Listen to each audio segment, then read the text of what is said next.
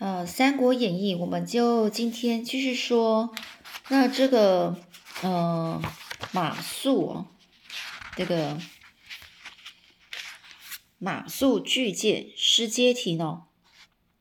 这蜀汉呢，自这个诸葛亮平南之后，平南哦，平这个南蛮这个之后呢，可说是人心欢悦，就大家都很开心哦，国泰民安。至于魏国曹丕。只在位七年哦，这个曹丕呢，因为懒病不治哦，懒病不治就因为生病了，就这样死了。驾崩的时候年仅四十岁，才四十岁就去世了。他的儿子呢，曹睿继位，因为年方十五哦，所以由大将军曹真、曹成群还有司马懿三人辅政。也就是说，这个。呃，他的儿子呢，曹睿继位，就是呃，就是呃，接续他的这个呃皇帝的这个地位哦。当时候呢，这个曹睿呢，才年纪才大概十五岁，所以呢，这个大将军呢，呃，必须要由这个大将军曹真、陈群以及司马懿三个人呢来帮忙啊，辅辅佐他的他的这个。呃，一些政政治上的一些事情呢，呃，或是国家的，就是国家事情呢，理政呢。此消息一传到蜀汉的时候，诸葛亮故意说啊，曹丕已经死了，曹睿更不足虑啊，更不足虑，就是更不用去担心这一个人哦。唯独司马懿是我国大患，不如我们利用此时机，先起兵攻打魏国吧。哦，也就诸葛亮就觉得说，这时候呢，曹睿就没有什么，就他还年纪还小，所以也没有什么需要担心的。大概要担心的就只有司马懿而已。那不如就趁这个时间呢，我们就去攻打魏国吧。而马谡啊，马谡呢，立刻是阻止说啊，丞相才平定南蛮回来。军还处于兵疲马困之际，时不宜远征啊！哦，就说丞相，你才刚平定南蛮回来哦，你必须，而且呢，我的军队呢，我们的军队还还处于兵疲马困哦，就是呃，士兵都很疲疲劳，呃，大家都很累的这这个状况哦，实在不能，呃，不适合哦，就是在。长远的，就是向远方去攻打别别国。此时不妨利用曹睿向来对司马懿怀有猜忌、不信任之心，派人前往魏国散布流言，说司马懿意图谋反，最后曹睿必杀此人哦。我就说，我们就干脆啦，就利用曹睿对这个司马懿怀有猜忌之心哦，不信任之心。所以呢，我们就干脆派人前往魏国去散播流言，说司马懿有意想要谋反。最后呢，曹睿就一定会把这个这个司马懿给杀了。这诸葛亮就同意马谡的这个计谋，便派人前往魏国密行此计哦。密行就秘密的行事哦。曹睿果然中计，而魏国大臣们也都议论纷纷哦，大家都在说这件事。最后，司马懿自清啊，自清就自己呢就解释哦，指控臣谋反之言，应是吴蜀的反间计。臣请陛下与臣一军，以破蜀伐吴。而说能够说我有谋反之谋反之心的，大概就是吴国跟蜀国的这个计谋哦。我呢就请陛下给我一个一支军军队呢，然后呢。我就可以帮你攻打这个蜀国跟吴国，但是华西呢是启奏曹睿，华西是一个臣民，一个一个使臣哦，他就启就是奏请奏起这个启奏这个曹睿，就是跟这个曹睿说，先时太祖武哦，太祖武皇帝曾曾经对臣说哦，当时候呢，也就是说当时候曹操呢曾经对对我说。不可将兵权交与司马懿手中，否则否则必成国家大祸。还是让他啊整个销职回乡吧？哦，也就是说，呃，曹操这个之前呢，曹操就对对我说过，不可以把兵权交给司马懿呀，否则呢，我们国家就会面临大祸。还是让他就是呃罢掉他的官哦，让他自己回他自己的故乡去吧。哦，曹睿呢便依言处置。哦，曹睿就就是照这个人说的去做。诸葛亮一知道后，即上《出师表》，决定领军北伐。哦，马上上《出师表》这个文章，就是他要去攻打这个魏国。这个文章啊，是要给谁看呢？是要给这个呃他的上面上一集哦，就是呃蜀国的皇帝哦，也就是呃刘禅哦，刘禅看的哦。诸葛亮的北伐之军顺利取下魏国的南安、安定，还有天水三个大城，并赚得姜维此一个人才哦。赚得就是他就呃在攻打这三个地方的时候呢，哦认识了姜维这个人才。而魏魏主呢，就是魏国的，就是魏的那个皇帝呢，曹睿呢，因为年少又屡接获兵败。哦，或屡又是屡接屡接获兵败消息哦，就是他还太年轻了，而且他只接收到这个兵败的这个消息哦，可说是六神无主的，拿不出个好对策来哦，因为没经验嘛，六神无主就是不知道该怎么办哦，最后只好接受太傅钟繇的建议啊，重新启用司马懿哦，就是再让司马懿回来哦。当时驻驻军在这个岐山的诸葛亮一知道之后，料想司马懿如果出关，必来取街亭哦，以切断蜀军的粮道。于是就急问：有谁敢引兵去守街亭呢？哦，他这个诸葛亮是想到哦，这个司马懿一定会先去攻打街亭这个地方。那这街亭这个地方很重要哦，是蜀军的，呃，就是从嗯。也就是说，他们粮食的送运送粮食的这个路哦，哦是必是非常重要的一个关卡，所以呢，他就找人哦问哦，谁敢去去守守街亭哦这个地方？那马马谡呢就表示愿意前往。诸葛亮就提醒这个马谡说，街亭它这个地方虽是很小啊，但是非常重要。倘若街亭一失，我军会断粮，最后将兵败如山倒。也说这地方虽然是一个小地方，但是呢，地理位置是非常重要的。如果呢这个地方失守了，那他们呢就没有粮食哦，就是军队都没有粮食，最后就会呃整个不管攻打哪里都是失败啊。再者哦，街亭既无城墙，又无险阻。是个非常极难防守的这个地方哦。你虽然深懂谋略，真有把握可守住此地？哦，也就诸葛亮就在提醒他说啊，这个地方非常重要哦，而且呢，它呢也没有什么城墙，然后也没有什么呃自然的这个障碍哦，呃那种屏障哦，所以呢就很难去防守啊。但你虽然是懂得一些谋略，可是你有把握吗？这马谡是不可一世哦。也就是说，不可一世的说哦，我自幼熟读兵书，又颇知兵法，不相信一个小小的街亭会守不住啊。比如说马谡呢，是一个呃非常狂妄自大的那种的的语气哦，就说我从小就熟读兵书啊，而且我都知道怎么用兵法。我不相信一个小小的这个街亭会守不住，所以呢，这诸葛亮啊，能无法毅然决然让马谡前去哦。毅然决然就是他无法意志坚定哦。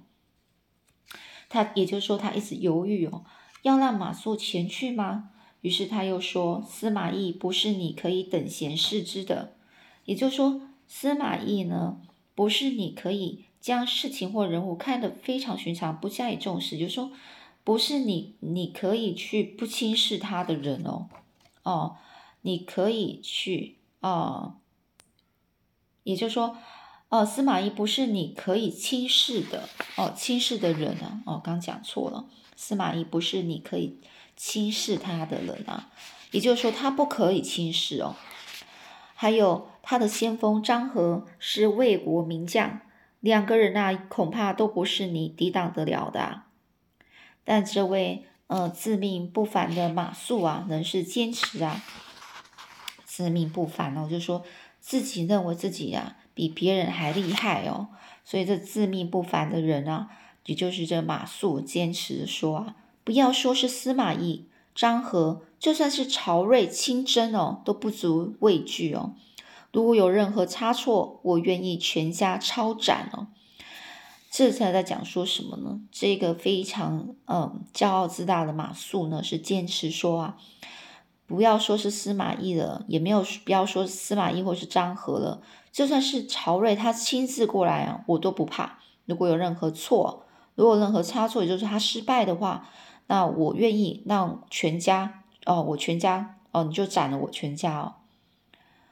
这诸葛亮于是让这个马谡立下军令状，再拨出两万五千名精兵，又吩咐态度谨慎的王平同去相助哦。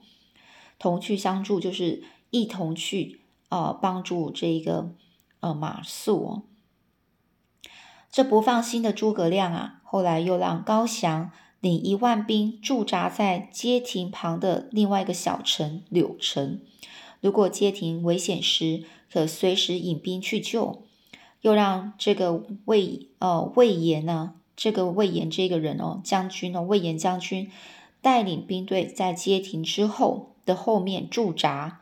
但是魏延自认为自己该做的是冲锋杀敌哦，而不是临此先猜哦。他觉得魏延觉得他自己要做，应该要在前锋去杀敌，而不是在那边等帮帮忙哦，这边等待哦。哦，觉得他这这个这个任务实在是太太无聊了。那诸葛亮就跟这个魏延解释说啊，街亭是汉中的咽喉哦。哦，所以呢，接应接体接接亭呢是重责大任啊，非同小可，万万不可误了大事哦。就跟他说，这接庭是比是汉中的这喉咙啊，咽喉哦，咽喉就喉咙哦，也就是一个人的喉咙很是最脆弱的地方，但是是最重要的地方哦。所以呢，这个地这个接应这个地方的重责大任呢，非同小可，就是非常重要，不可以。不可误的大事啊，不可以因为呃，就是轻视他而而耽误了大事哦。这个魏延啊，这才欢喜的领兵领命哦，然后引兵而去。岂料马谡、王平两人呢，领兵到街亭，看了地势之后，马谡笑说：“丞相实在太多心了，如此偏僻之地，魏兵如何赶来呢？”哦，这就认为丞相，也就是朱马懿，实在太。想太多了，这么偏僻的地方，这个曹魏的兵怎么可赶过来？就是怎么会来啊？而王平呢，是建议在东南西北中五路交叉口屯兵驻扎哦，驻扎这个兵哦，不论敌军从哪个方向来，都方便查看。但是马谡却坚持应该要在一个孤山哦，一个孤山的上面哦，也就山上啊，一个山上的。上面呢驻扎，也就他把这个兵啊驻扎在山上哦。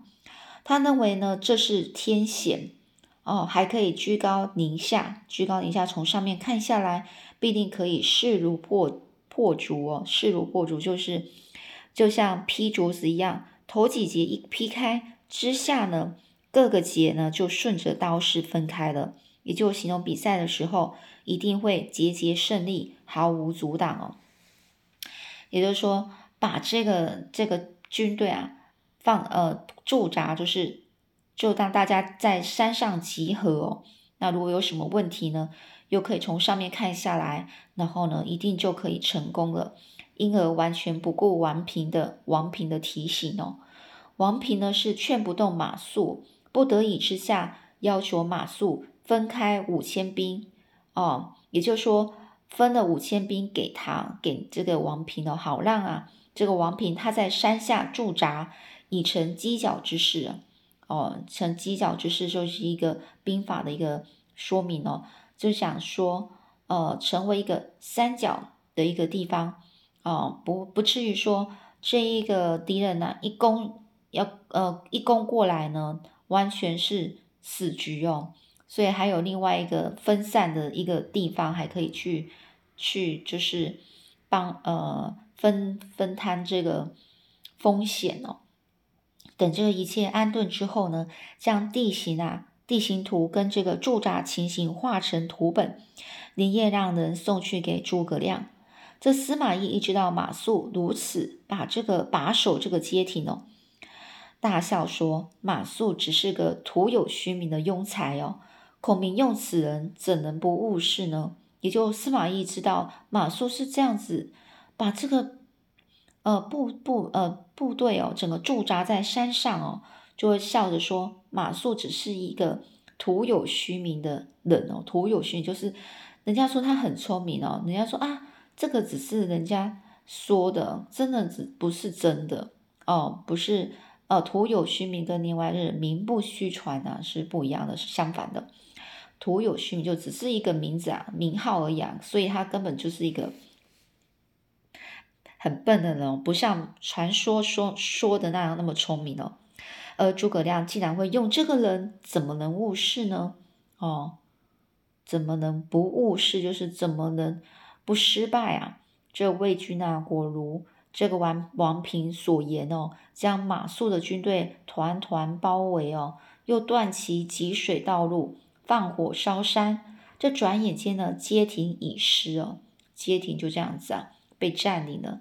其后呢，即便高翔、魏延、王平合力去救，仍然是嗯力挽狂澜哦，也就是力挽狂澜的意思，就是尽全力要去挽回这个局面哦。但是啊，真的是已经很难了哦。至于诸诸葛亮收到王平送来的图本，拆开一看，拍案大喊哦，拍案就是拍桌子啊，就就很生气的说：“大势已去，回天无力，这全都是我的错啊！大势已去啊，就是啊，已经这个几率机这个机会已经过去了，回天无力啊，就没有办法去挽回这样的一个失败的局势了。”这都是我的错啊，只得急忙啊，急忙去善后调度哦，去派这个关心还有张苞去武功山，一遇到曹魏的军队，马上故弄玄虚哦，故弄玄虚就故意玩弄花招，骗人啊，或是迷惑人哦，然后摇摇旗呐喊来吓走这个曹魏的军队。让他们退到阳平关去，又让张毅领兵去修理剑阁，哦，备妥退路，退路，又交代这个马岱将为负责断后，而且需要蜀兵退进，才可以收兵哦。要让这个这个蜀军的兵啊，都已经可以安全的全部都退兵哦，才可以收收兵哦，才能够一定要保护这些人都已经。回去了，回去安全哦。诸葛亮自己则带了五千兵到西城县去搬运粮草，哦，就是去搬运粮食哦。当一半的兵力已经先运粮草离开的时候，忽然有急报说司马懿领十五万大军往西城奔涌而来哦。当时诸葛亮身边只有一些文官，看着众官皆面如土色，诸葛亮只是说。旌旗全部藏匿起来，众人不得随意出入，也不可高声谈话，违者出斩。处斩哦，处斩就是大家都不要随便在那边出入，也是不要在那边走来走去，然后也不可以高声在那边讲话。这时候呢，然后所谓所有的旗子全部都藏起来，然后呢，此外呢，呃，将四座城门打开。